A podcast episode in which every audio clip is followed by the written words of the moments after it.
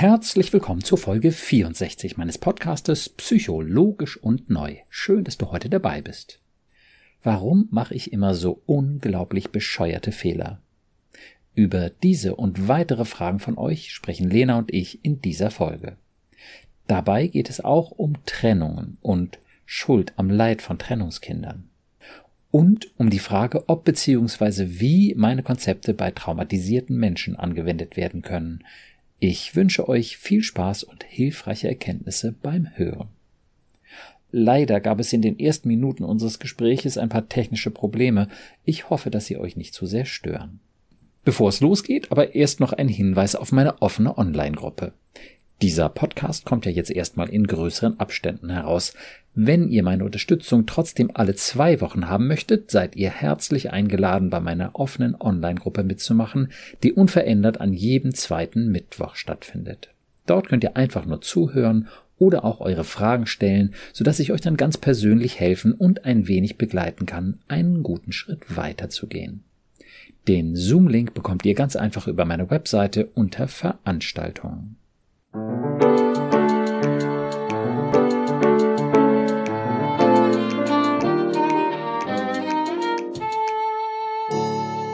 Psycho, logisch und neu. Mein Name ist Burkhard Düssler. Ich bin Facharzt für Psychotherapie und ich habe einige logische, positive und neue Konzepte entwickelt, um unsere Gedanken- und Gefühlswelt zu verstehen. Mit den Gästen meines Podcastes spreche ich immer wieder über ihre persönlichen Erfahrungen mit dem jeweiligen Podcast-Thema und heute spreche ich wieder mit Lena. Hallo Lena. Hallo und frohes neues Jahr. Denn was ihr ja gar nicht wisst, es ist heute der erste erste. Eigentlich wollten wir gestern aufnehmen, aber du ja. hast Gnade vor Recht walten lassen und gesagt, okay, Lena, du standst so unter Druck. Ähm, ja, dann nehmen wir morgen früh auf. Genau. Ja, und ähm, was gibt es Schöneres, als das Jahr zu starten mit einer neuen Podcast-Folge? genau. Und mit dir zu schnacken über eure Fragen. Apropos neues Jahr, was hast du dir vorgenommen fürs neue Jahr, Lena? Ach, Borat, ich habe mir so viel vorgenommen, aber nur so Kleinigkeiten. Ne? Also ich möchte ja. wieder größere Runden mit meinem Hund spazieren gehen. Ich möchte mir ein bisschen mm, mehr Zeit ja. für mich nehmen. Ich möchte meine Bücher ein bisschen intensiver lesen. Ja. Ähm, also ich habe mir jetzt nicht vorgenommen, dass ich jeden Tag fünf Kilometer jogge oder so, weil das würde ich sowieso nicht mhm. durchhalten. Mhm. Das sind so Kleinigkeiten. Ja. Mhm. Und du? Was sind deine Pläne? Ich ja, also ich bin ja am Buch schreiben. Ich schreibe jetzt gerade das zweite Buch, in dem ich genau begründe, warum diese ganz besonders logischen und ja so positiven Ansätze tatsächlich, muss man sagen, viel besser als das übliche sind. In der Psychotherapie gibt's ja und in der Psychologie ganz viele tolle Konzepte und hilfreiche Dinge, aber man muss wirklich sagen, so das Menschenbild der Psychologie ist einfach desaströs. Deswegen haben wir ja diese Folgen, das Psychologie-Desaster aufgenommen, das könnt ihr, wenn ihr das genau wissen wollt, nochmal hören in den Folgen 40, 41 und 43, das Psychologie-Desaster. Und das finde ich halt so wichtig, weil ich doch dieses wahnwitzige Ziel habe, das wirklich die Leute zu bringen, dass das bekannte Menschenbild, ähm, zum Beispiel hinsichtlich des Selbstwertes des Menschen und dieser inneren Stimme, die uns da immer den Druck macht, so mit dem Über-Ich oder inneren Kritiker, dass das echt Unsinn ist und dass es viel besser und logischer und positiver ist, wenn man dieses positive Menschenbild hat ne? und dieses logische Menschenbild. Und ähm, dafür schreibe ich halt das zweite Buch vor allem. Und da will ich ordentlich viel Zeit investieren. Ansonsten haben wir ja auch hinsichtlich des Podcastes noch was vor. Oh ja, Großes. Ja, magst du kurz erzählen? Ja, ähm, es wird eine kleine Veränderung auf euch zukommen. Denn mhm. ähm, ja, Burkhard und ich, wir haben besprochen, dass wir jetzt eine, oder überwiegend natürlich Burkhard, manchmal auch ich dabei, ähm, eine ganz, ganz tolle Mediathek aufgebaut haben mit all den Sachen, ähm, ja, die euch ganz toll im Alltag helfen können. Und ähm, dass wir glauben, dass ihr viel, viel mehr davon profitieren könnt, wenn ihr über Instagram und TikTok ähm, immer mal wieder so kleine Slots von uns bekommt. Ähm, wir bekommen täglich super viele Nachrichten von euch, wo Fragen gestellt werden, auf die wir gar nicht so eingehen können, wie wir das gerne würden. Genau, dementsprechend werden hier die Podcast-Folgen etwas runtergeschraubt und äh, wir werden uns über Social Media einfach ein bisschen mehr melden. Genau. Ja, darauf bin ich gespannt. Dann sind wir auch mehr vor der Kamera. Das hat es ja bisher kaum gegeben. Also insofern für uns auch nochmal ja. ins, Oh ja, absolut. Ich stehe am liebsten eigentlich vor der Kamera. Wo auch sonst. Ähm, nee, das wird bestimmt Spaß machen. Haben wir ja auch schon gemacht und äh, da so einen kleinen Schnack aufzunehmen, das ist doch auch klasse. Gut, ähm, ja, das so ungefähr sind meine Vorsätze fürs neue Jahr. Ihr könnt uns ja auch mal schreiben, was eure Vorsätze für das nächste Jahr sind und ob wir euch vielleicht irgendwo ein bisschen unterstützen können, diese auch umzusetzen. Genau, ja, sehr schön. Schreibt, was euch auf dem Herzen liegt und was ihr euch wünscht. Sehr schön. Dann, und das passt ja nun ganz genau dazu, ähm, können wir uns in dieser Folge eben auch wieder euren Fragen zuwenden. Und ich dachte, wir steigen mal mit etwas relativ Leichtem ein, ähm, was sich erstmal schwer anhört, aber am Ende doch in der Regel ziemlich leicht in den Griff zu kriegen ist. Und zwar diese Frage, warum bin ich immer so streng mit meinen eigenen Fehlern? Ja, das ist eine total wichtige Frage. Das geht unheimlich vielen Leuten so. Kenne ich im Übrigen auch von mir selbst, mhm. weil wir halt alle diesen kindlichen Aufpasser haben. Diese Amygdala in unserem Kopf. Ja, diesen, diesen Teil unseres Gehirns, der als Alarmanlage funktioniert, die ganze Zeit unsere Welt scannt und wenn irgendwo etwas Bedrohliches sein könnte, muss diese Alarmanlage Alarm schlagen. Und naja, ein eigener Fehler ist halt für diese Alarmanlage häufig eine gewisse Gefahr. Ne? Man will ja nichts falsch machen, man will die Sachen ja richtig machen und es gibt kleine, es gibt aber auch große Fehler. Und kleine Fehler können eben auch große Folgen haben. Also ich mache einen kleinen Fehler, die anderen denken, ich bin ein Idiot und ähm, nehme mich nicht mehr ernst oder was auch immer. Lena, fallen dir noch irgendwelche Schrecklichkeiten ein? Ach, Burkhard, mir fallen da so viele Sachen zu ein. Also ich habe immer das Gefühl, dieser kindliche hm. Aufpasser, der ist ja permanent aktiv. Ähm, um mich herum sind die Leute schon mal völlig genervt und ich sage, ja, das ist der kindliche Aufpasser. Weil die immer denken, ja, mhm. das kann ja auch nicht die Ausrede für alles sein, ne? Doch, ist sie. Also, der, der schlägt ja permanent Alarm. Ähm, mir fallen wenig, mir fallen wenig Situationen ein, wo der nicht aktiv ist. Naja, als Ausrede würde ich es tatsächlich auch nicht bezeichnen. Ähm, das ist wirklich Fakt. Wir haben dieses Teil im Gehirn, diese Alarmanlage, und die funktioniert nun mal so. Und ob man sie kindlicher Aufpasser innerer Kritiker oder die eigene Idiotie irgendwie nennt. Ähm, es läuft auf jeden Fall darauf hinaus, dass wir diese Instanz in uns haben. Sie sagt uns, dass wir irgendwie doof sind, dass wir nicht ernst zu nehmen sind, dass wir einen Riesenfehler gemacht haben, dass wir uns schuldig gemacht haben, was auch immer. Ähm, dieses Drama, was da kommt, hängt eben einfach auch damit zusammen, dass diese Instanz ja naiv ist. Die Amygdala selber, dieser Teil des Gehirns ist klein und nicht besonders reflektiert und sie muss sich eben auf äh, alles, was gefährlich ist, fixieren. Und ähm, ja, von daher ist es völlig klar, dass dann Fehler überdimensional groß erstmal erscheinen. Ganz wichtig, versucht diese Alarmsignale als Warnungen zu sehen und nicht als Tatsachen. Ja, Achtung, du hast einen großen Fehler gemacht. Das hört sich natürlich total wie eine Tatsache an und wird ja auch laut ins Bewusstsein trompetet, aber es ist nur eine Warnung. Ja? Eigentlich müsste man da immer ein könnte dahinter hängen. Achtung, du könntest einen schweren Fehler gemacht haben. Dann wäre nämlich auch der nächste Schritt genau der richtige. Lass uns doch mal gucken, was wirklich stimmt. Ja? Hast du wirklich einen großen oder einen kleinen Fehler gemacht?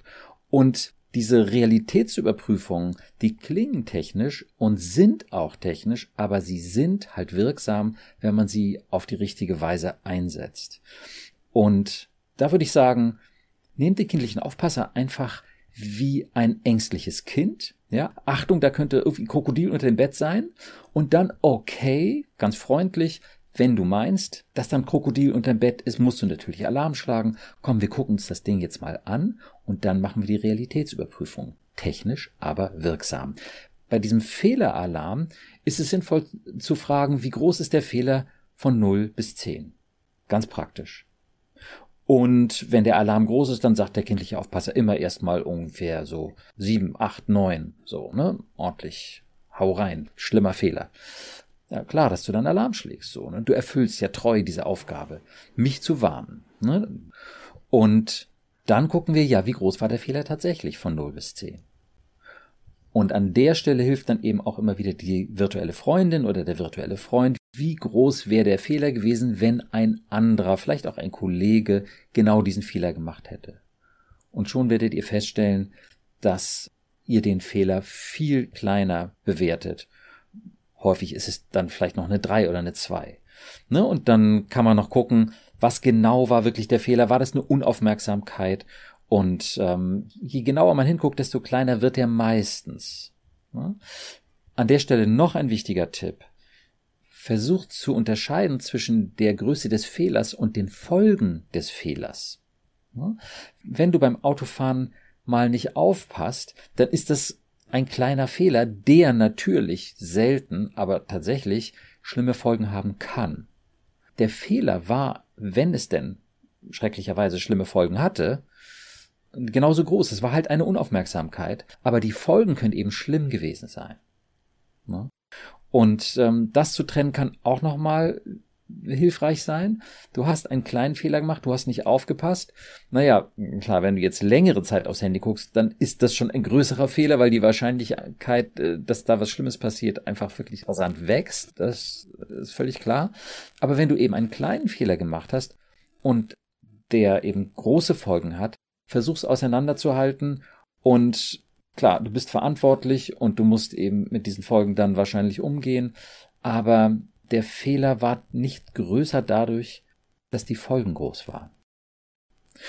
Gut, also das ist dann immer die Realitätsüberprüfung, häufig mit virtuellen Freund, virtueller Kollegin, was auch immer, ne, wie groß ist der tatsächlich? Und dann kommt ja eben immer wieder dieses Ding, spürt in eurem Körper, wie sich das anfühlt, dass der eben doch gar nicht so groß war.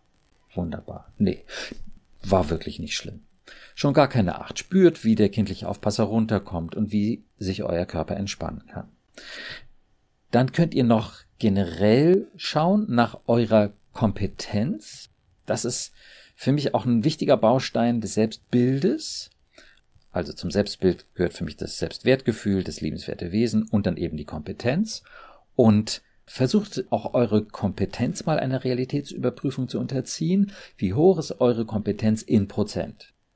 Also selten, dass man in einer Tätigkeit 100% Kompetenz hat. Aber wenn man Erfahrung hat, dann hat man häufig eine Kompetenz von 80 bis 90 Prozent, manchmal auch darüber. Wie könnt ihr feststellen, wie viel Prozent Kompetenz ihr habt?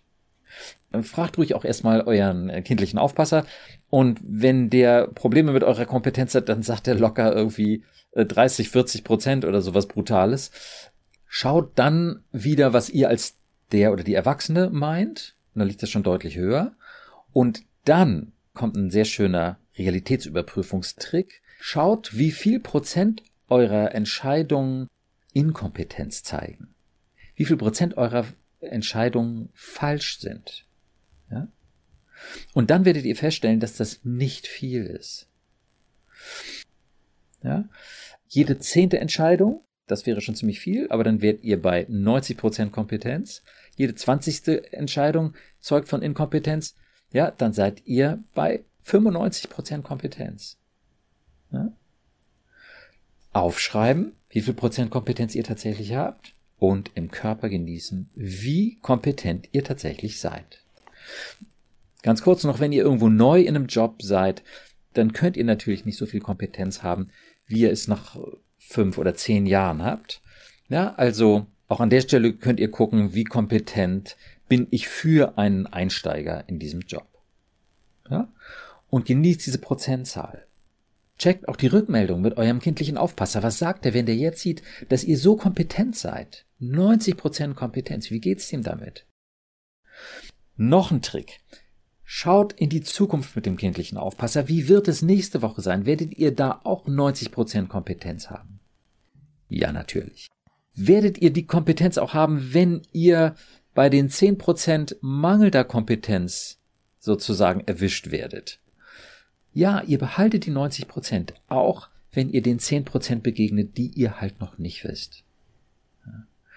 Eure Kompetenz ist nicht ein Luftballon, den man mal so eben zum Zerplatzen bringt, weil man irgendwie einen Fehler gemacht hat, sondern eure Kompetenz ist ein solider Block, sozusagen, so sehe ich das immer wie so, so ein, naja, so, so ein Block halt, den man nicht einfach mal so zusammenschrumpft und ähm, der wird eben in der Regel größer.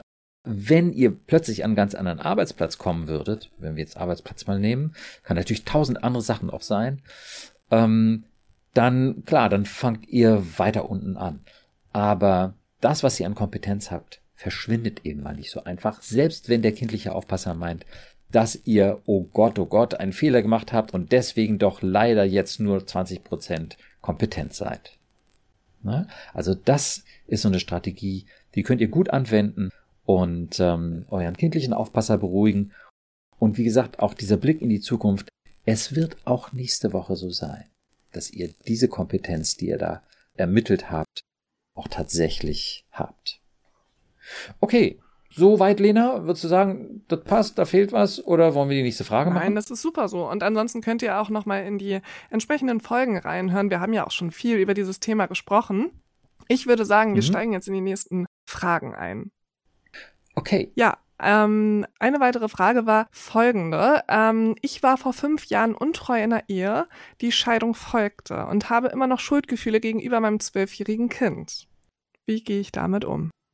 Ja, das ist natürlich eine ähm, komplexe Fragestellung. Grundsätzlich würde ich einmal auf das Thema Schuld und Schuldgefühle ganz kurz eingehen wollen. Schuld ist an sich ein, ja, ich würde mal so sagen, verständliches Konzept, aber auch ein fataler Irrtum. In den Folgen 27 und 28 äh, sprechen Lena und ich darüber, ähm, aber auch mit Tom spreche ich dann nochmal der ja auch über seine Depression gesprochen hatte. Ja, ganz kurz gesagt, Schuldgefühle sind deshalb halt nicht nur problematisch, sondern auch unrealistisch, weil sie meistens mit Minderwertigkeitsgefühlen zusammengehen. Und auch wenn man Fehler gemacht hat, ähm, ist man kein minderwertiger Mensch. Ne? Man hat möglicherweise minderwertig gehandelt, ähm, aber ein minderwertiger Mensch kann man nicht sein. Deswegen, ja, Schuldgefühle müsst ihr eigentlich nicht haben. Wenn ihr aber jetzt sagt, es tut euch leid, dass euer Kind unter dieser Entscheidung leiden musste, dann würde ich sagen, ja, das, das passt. Du behältst den Selbstwert, dein Kind behält den Selbstwert, dein Ex-Partner behält ihn auch. Ähm, okay, also wenn wir jetzt mal sagen, dass ähm, du selbst untreu gewesen bist und dein Partner oder Partnerin sich von dir getrennt hat, ähm, dann kann man das natürlich als einen Fehler bezeichnen, der eben große Folgen hatte. Ne, da waren wir eben ja auch. Ähm, ja, ein, ein Fehler kann unterschiedlich große Folgen haben. Wenn es äh, nicht rausgekommen wäre, hätte es diese Folgen nicht gehabt. Aber wie auch immer, es ist rausgekommen und hat einfach maximale Folgen gehabt. Und ähm, dann habt ihr euch eben getrennt. Darunter leiden Kinder meistens, ja, Kinder finden es schon schöner, äh, wenn die Familie zusammenlebt, vor allem wenn sie einigermaßen harmonisch zusammenlebt. Das liegt ja auf der Hand. Allerdings wird häufig überschätzt, wie schwer die Folgen für Kinder sind, wenn die Eltern sich trennen. Es ähm, gab mal in den 90er Jahren in Amerika eine Studie und ich denke, die amerikanische Gesellschaft ist so ungefähr mit der deutschen vergleichbar. Da hieß es, dass etwa 15 Prozent der Kinder nach einer Trennung langfristig Probleme bekommen haben, die wahrscheinlich auf die Trennung zurückzuführen sind. Wenn man jetzt sagt 15 Prozent der Trennungskinder, was meinst du, war dann möglicherweise eben auch los in diesen getrennten Familien? Was würdest du denken, Lena? Naja, ich denke, dass das einfach immer damit zusammenhängt, wie so eine Trennung abläuft. Mhm. Ähm, ist ein großer Streit vorhanden? Wie gehen die Eltern miteinander um? Du hast ja auch schon mal über die Respektkurve erzählt. Ähm, kriegt man es vielleicht bei einer Trennung nicht so gut hin, ähm, dem Kind zu vermitteln, dass das Kind daran nicht schuld ist? Das ist ja mhm. ganz häufig ein Thema, dass Kinder denken, sie sind schuld, dass ihre Eltern ja. sich nicht mehr lieb haben. Richtig. Und ähm, es ist natürlich oft so, dass Menschen sich Vorwürfe machen und sagen, ach Mann, und hätten wir nicht mehr an uns arbeiten können und hätte ich das bloß gelassen. Aber man muss sich eben auch ab und an die Frage stellen, wie viel Wert ähm, ja diese, diese Partnerschaft und diese Familie für das Kind gehabt hätte, wenn man zusammengeblieben wäre. Also mhm. wie harmonisch war diese Ehe tatsächlich noch? Mhm. Und was genau hat man seinem Kind da eigentlich vorgelebt? Ja. So.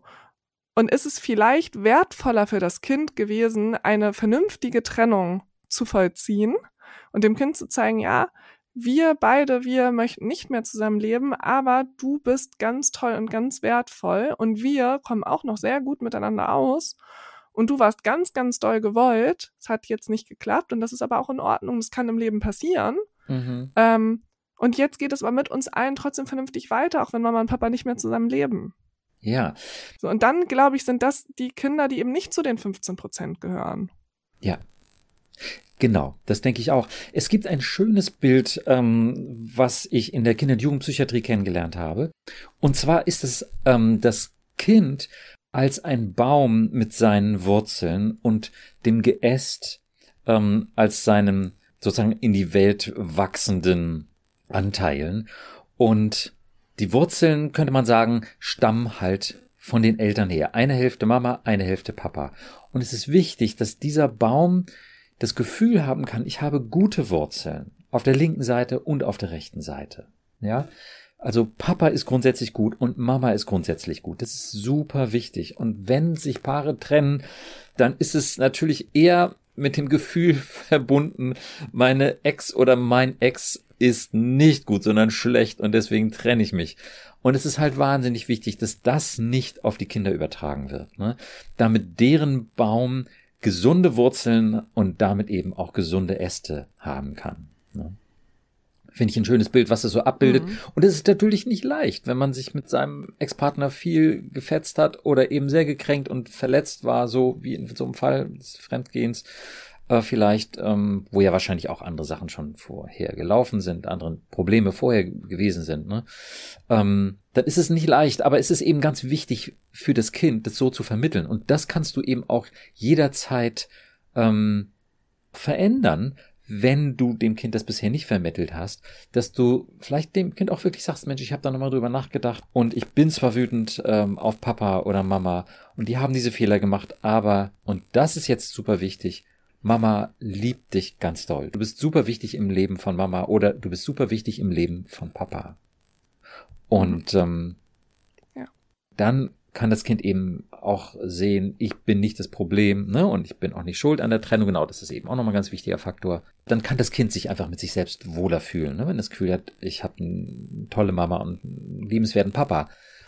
Da gibt es allerdings noch häufig einen, einen tragischen Fall, der vielleicht ähnlich häufig vorkommt, wie die Geschichte mit den Schuldgefühlen, von denen du gerade gesprochen hast. Ne? Ich bin schuld an der Trennung. Das darf natürlich ein Kind auf keinen Fall spüren. Es gibt Eltern, ich sage das mal so, die mit ihrem Leben so schlecht zurechtkommen, die emotional so wenig ähm, gelernt haben, so wenig Kompetenzen sich aneignen konnten, dass sie ganz große Probleme haben, nach der Trennung den einen guten Kontakt mit ihrem Kind aufrechtzuerhalten.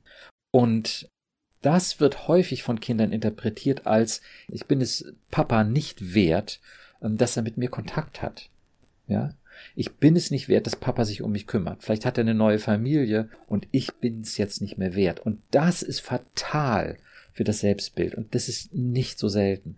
An der Stelle ist es ganz wichtig zu sehen, dass es fast nie der Fall ist. Also Kinder bleiben wichtig für Eltern, auch wenn sie nach der Trennung keinen Kontakt mehr zu den Kindern haben. Wäre es in aller Regel ein großer Verlust, nehmen wir ruhig mal diese schreckliche Vorstellung, wenn das Kind sterben würde. Ja? Das wäre für diesen getrennten Elternteil in aller Regel ein großer, schwerer Verlust. Zwei Probleme kommen sehr häufig vor, die tatsächlich dazu führen, dass die Kommunikation viel zu gering ist oder möglicherweise sogar abbricht. Und das ist die Unfähigkeit des getrennten Elternteils, mit dem Kind jetzt noch zu kommunizieren, wo eben auch starke Spannungen im Raum stehen und Fragen, die der vielleicht nicht beantworten kann. Ähm, vielleicht eben Schuldgefühle auch. Ähm, die Angst, dass das Kind traurig ist oder Vorwürfe macht. Ja, das kann eben Menschen, die, die wenig emotionale Kompetenzen und kommunikative Kompetenzen aufbauen konnten, eine Wahnsinnsangst machen. Ne? Gerade weil das Kind wichtig ist, wenn, wenn das mir jetzt diese Fragen stellt, bin ich total überfordert. Und dann weichen die aus. Das ist nicht schön, das ist nicht gut, aber sie haben nicht das Werkzeug, gut zu kommunizieren. Und das ist tragisch. Das ist wieder die tragische Unwissenheit der zuständigen Autoritäten, die an der Stelle das Problem ist. Aber wenn ihr selbst so ein Kind seid, mit so einem schweigenden Elternteil, versucht es euch klar zu machen, ihr wart niemals das Problem. Ne? Das sind immer die Eltern, ähm, die diese Hürde nicht überwinden können, in Kontakt zu treten. Und die wären allesamt froh, eine harmonische Beziehung zu ihrem Kind zu haben. Ja. Das Kind ist niemals das Problem. Das geht gar nicht. Der getrennte Elternteil ist auch nicht das Problem. Nur seine tragische Unwissenheit und mangelnde Kompetenz. Die führt zu dem Schweigen. Ne, und wenn man das versteht, dann kann einem eine große Last von der Seele fallen. Ne? Und dann müsst ihr mal gucken. Ne? Vielleicht ist es jetzt auch mit diesem zwölfjährigen Kind so, ähm, dass es diese Probleme hat. Das kann man dem erklären. Und wenn man es ihm zwei, dreimal erklären muss, ja, das ist es total wert, ähm, mit dem Kind darüber zu sprechen. Und ein weiteres Problem kann eben auch sein, dass dann der getrennte Elternteil eine neue Familie oder vielleicht auch erstmal nur eine neue Partnerschaft hat und dass dann der neue Partner dieses getrennten Elternteils Probleme hat mit dem Kind aus der vorhergehenden Ehe, ne, mit dir dann sozusagen oder deinem Kind. Und ähm, das ist nicht schön und das ist nicht kompetent, aber es kommt eben vor. Und wenn dann eben auch der getrennte Elternteil es nicht schafft zu sagen, hey, aber das ist mein Kind und ähm, ich will diesen Kontakt und der ist mir wichtig, ja, dann kann es eben passieren, dass sozusagen dein getrennter Elternteil ähm, es nicht schafft, den Kontakt zu dir als dem Kind oder ne, eurem Kind dann aufrecht zu erhalten, um diese Harmonie in seiner neuen Familie nicht zu gefährden. Und das ist nicht schön und das zeugt auch von einer tragischen Unwissenheit und einer mangelnden Kompetenz äh, zu kommunizieren. Ähm, aber das zeigt eben auch nochmal wieder, dass das Kind auf keinen Fall das Problem ist. Es geht immer um die Erwachsenen, die diese Verantwortung haben, mit der Situation gut umzugehen, aber dann eben in solchen tragischen Fällen nicht die Kompetenz haben, damit umzugehen. Ja. Also, das äh, kann man dem Kind eben auch sagen, dass Papa das irgendwie leider nicht schafft, ja, den Kontakt äh, zu dir zu halten, aber dass du dir trotzdem sicher sein kannst, äh, dass du einen Platz im Herzen von Papa hast und dass du eben ganz bestimmt nicht das Problem bist, denn du bist ein Schatz, egal was passiert. Ne? Da sind wir wieder beim Selbstbild des Kindes. Ne? Das sollte eben auf jeden Fall äh, immer wieder gepflegt werden und das könnt ihr natürlich mit dem getrennten Elternteil, das könnt ihr aber auch alleine, indem ihr das dem Kind vermittelt. Ne? Wenn ich sehe, wofür dein Herz schlicht und was dir wichtig ist, dann sehe ich, dass du ein Schatz bist. Und wenn das Kind schon ein bisschen älter ist, dann kann man auch die Geschichte mit dem kindlichen Aufpasser und mit dieser Stressreaktion ne, sagen, ja, so all diese stressgeladenen Sachen, das machst du eben, wenn du Angst hast und unter Druck stehst, aber das ist nicht dein wahres Wesen. Ne? Das sind nur deine Stressreaktionen und äh, dein Wesen zeigt sich, wenn du dich wohl und sicher fühlst und die Dinge tun kannst, für die dein Herz schlägt. Und dann sehen wir, du hast ein sehr liebenswertes Wesen. Und das ist das Wesentliche an dir. Ne? Und du kannst niemals minderwertig sein, mein Schatz. Ne? Also, das ist genau dieses neue und besonders realistische äh, Selbstbild, was eben auch so wunderbar positiv ist. Ne, wenn ihr das euren Kindern vermitteln könnt, dann ist es, denke ich, schon sehr unwahrscheinlich, dass es zu diesen 15 Prozent der Trennungskinder gehört, die äh, langfristige Probleme haben wegen der Trennung. Ne? Mhm. Ja. Okay.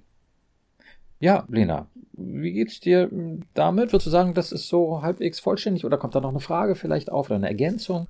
Nein, also ich finde, dass es so wirklich rund mhm. ist.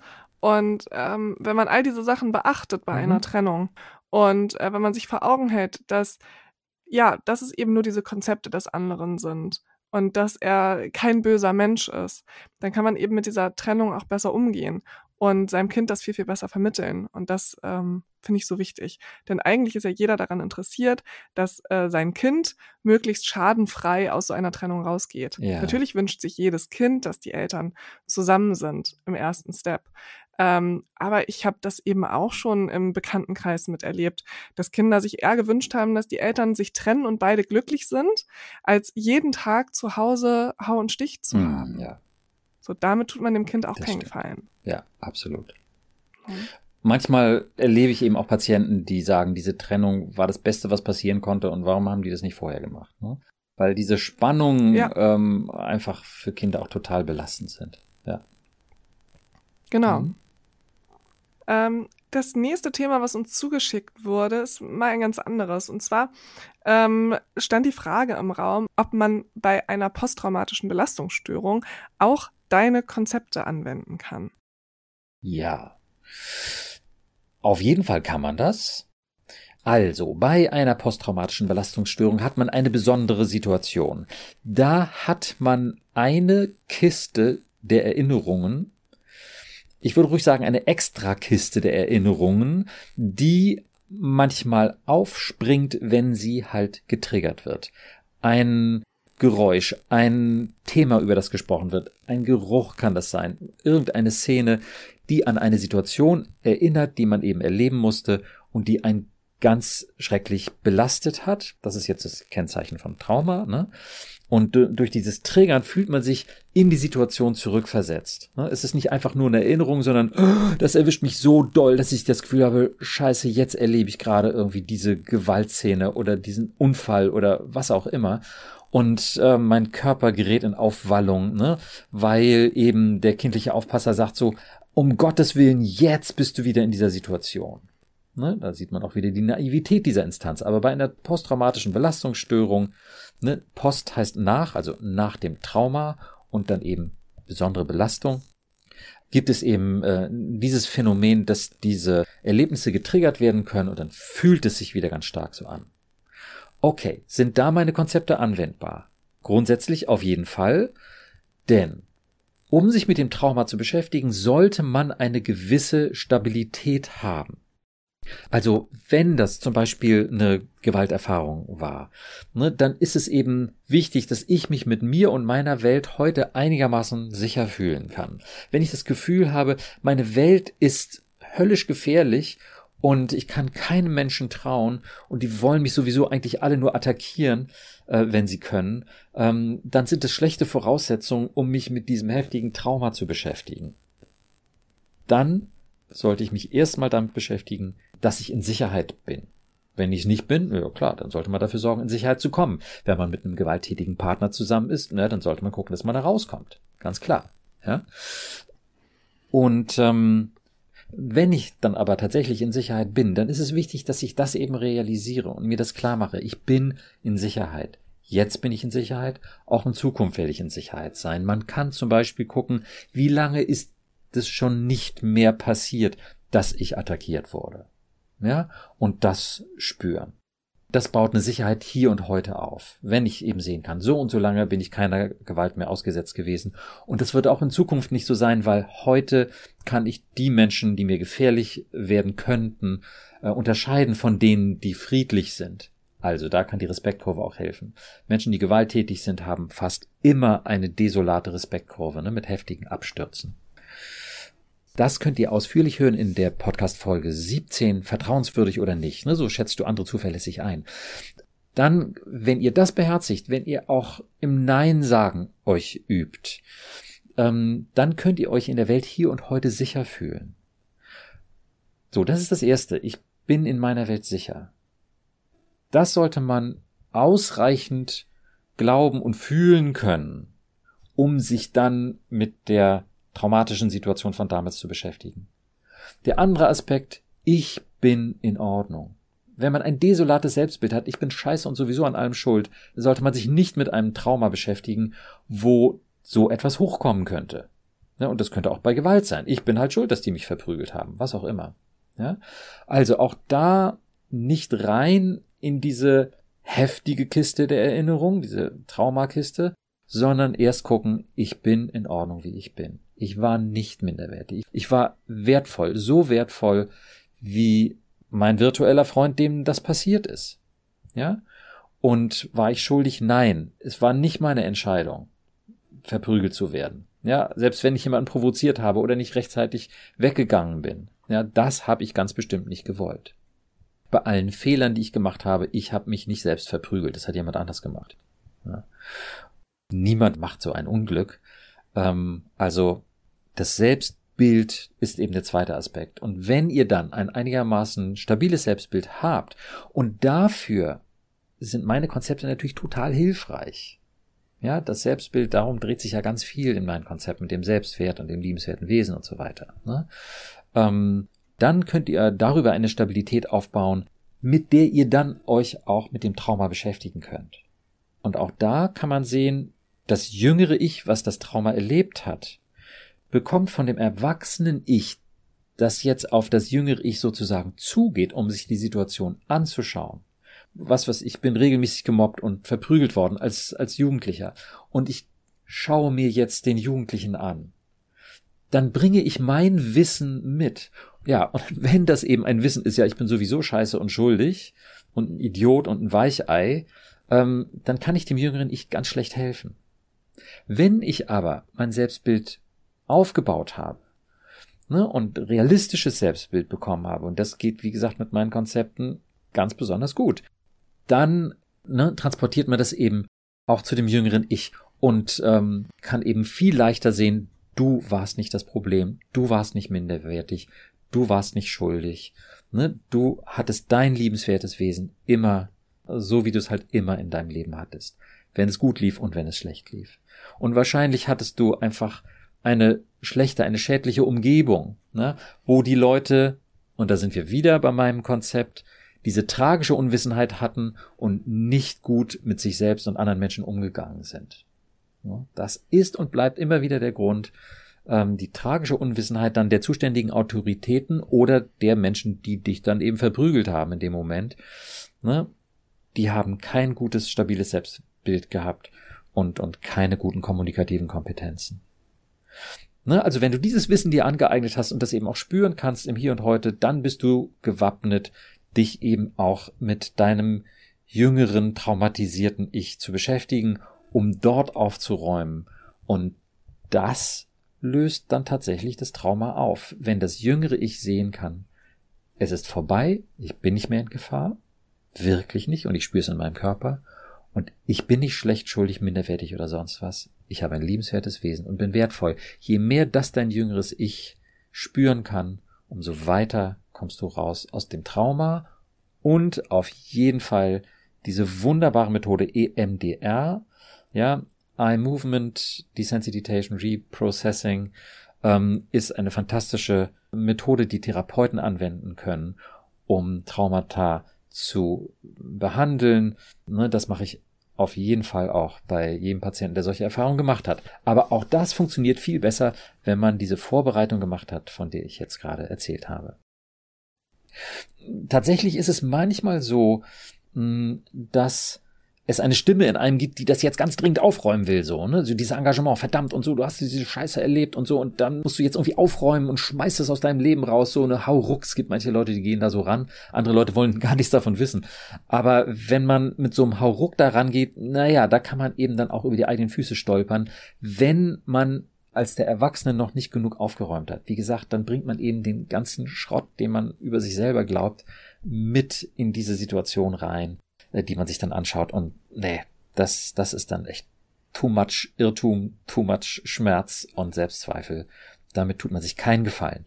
Was man machen kann, wenn diese Stimme aber drängt, hallo, ich will das jetzt aber klären, dass man sagt, würde ich auch sagen, das kann der kindliche Aufpasser sein. Der sagt so, hey, räum endlich auf in deinem Selbstbild. Ähm, dann kann man dem sagen, okay, du hast recht, wir haben ein Problem und das soll aufgeräumt werden.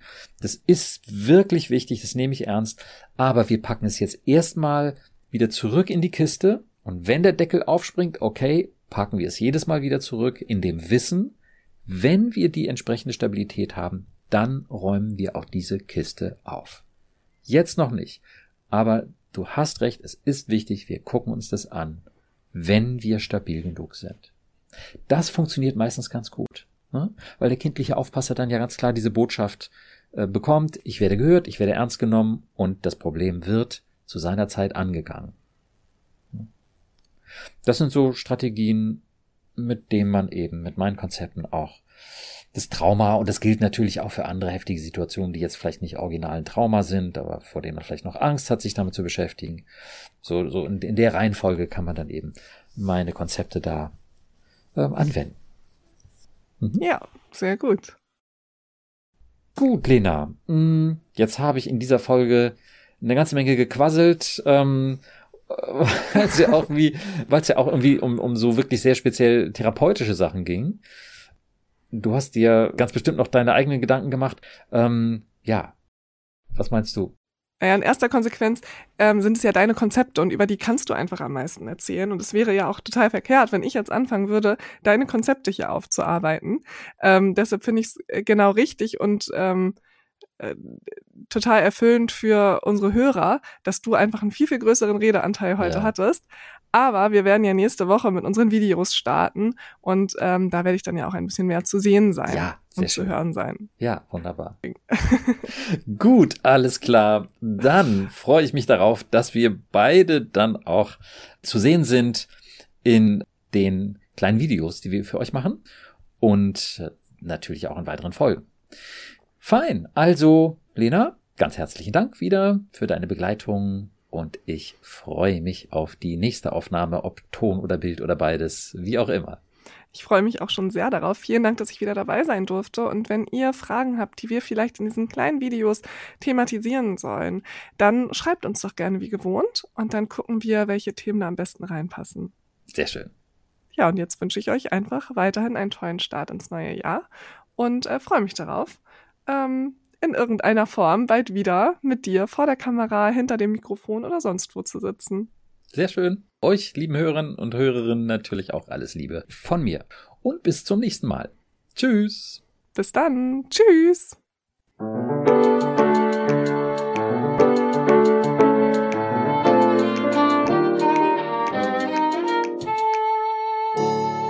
Psycho, logisch und neu. Vielen Dank, dass du heute dabei warst. Wenn du etwas aus dieser Folge für dich mitnehmen konntest, würde ich mich sehr freuen. Und natürlich auch, wenn du meinen Podcast abonnierst, bewertest und weiterempfehlst. Ich freue mich also, wenn du dann das nächste Mal wieder dabei bist und wünsche dir bis dahin viel Erfolg und tiefe Freude auf deinem Weg. Denn du bist es wert. Dein Burkhard.